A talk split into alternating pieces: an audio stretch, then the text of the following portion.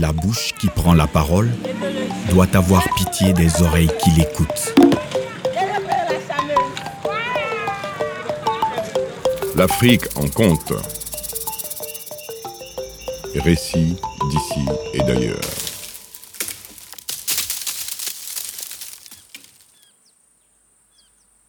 Ce jour-là, de la savane à la forêt équatoriale africaine, il fait chaud. Très chaud. Zoa l'éléphant a soif. Alors, il se dirige vers un point d'eau à proximité.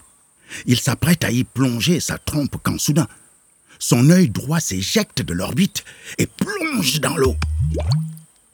Pris de panique, il plonge rapidement sa trompe pour récupérer son œil. Ce faisant, il remue l'eau tant et si bien que toute la vase qu'il y avait au fond remonte à la surface. L'eau devient trouble et l'œil introuvable. Il s'apprête à descendre avec ses deux grosses pattes dans l'eau quand soudain, oh non, non, non, le petit oiseau, perché sur la branche d'un arbre juste à côté, lui dit Oh, éléphant, ne fais surtout pas ça! L'éléphant se fâche. Quoi? Qui es-tu pour oser me suggérer quoi que ce soit quand je perds mon œil?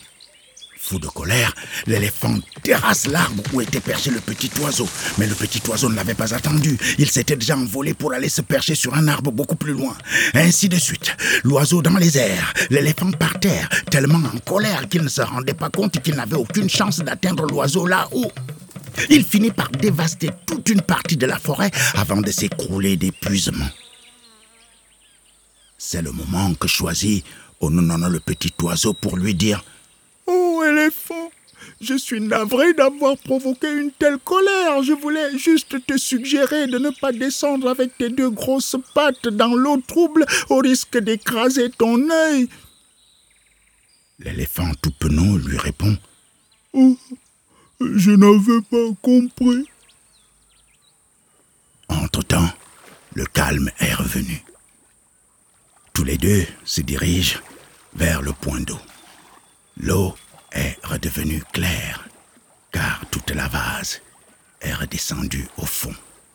L'éléphant voit clairement son œil et, délicatement, il le récupère de sa trompe et le plante dans l'orbite. C'est exactement la même chose qui arrive quand un humain se laisse conduire par la colère. Son esprit devient trouble et la raison introuvable.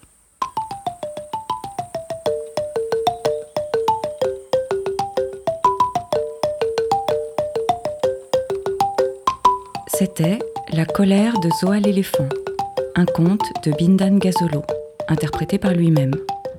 Musique Jean Sampé Akeoloé. Une production Making Waves et des livres pour tous.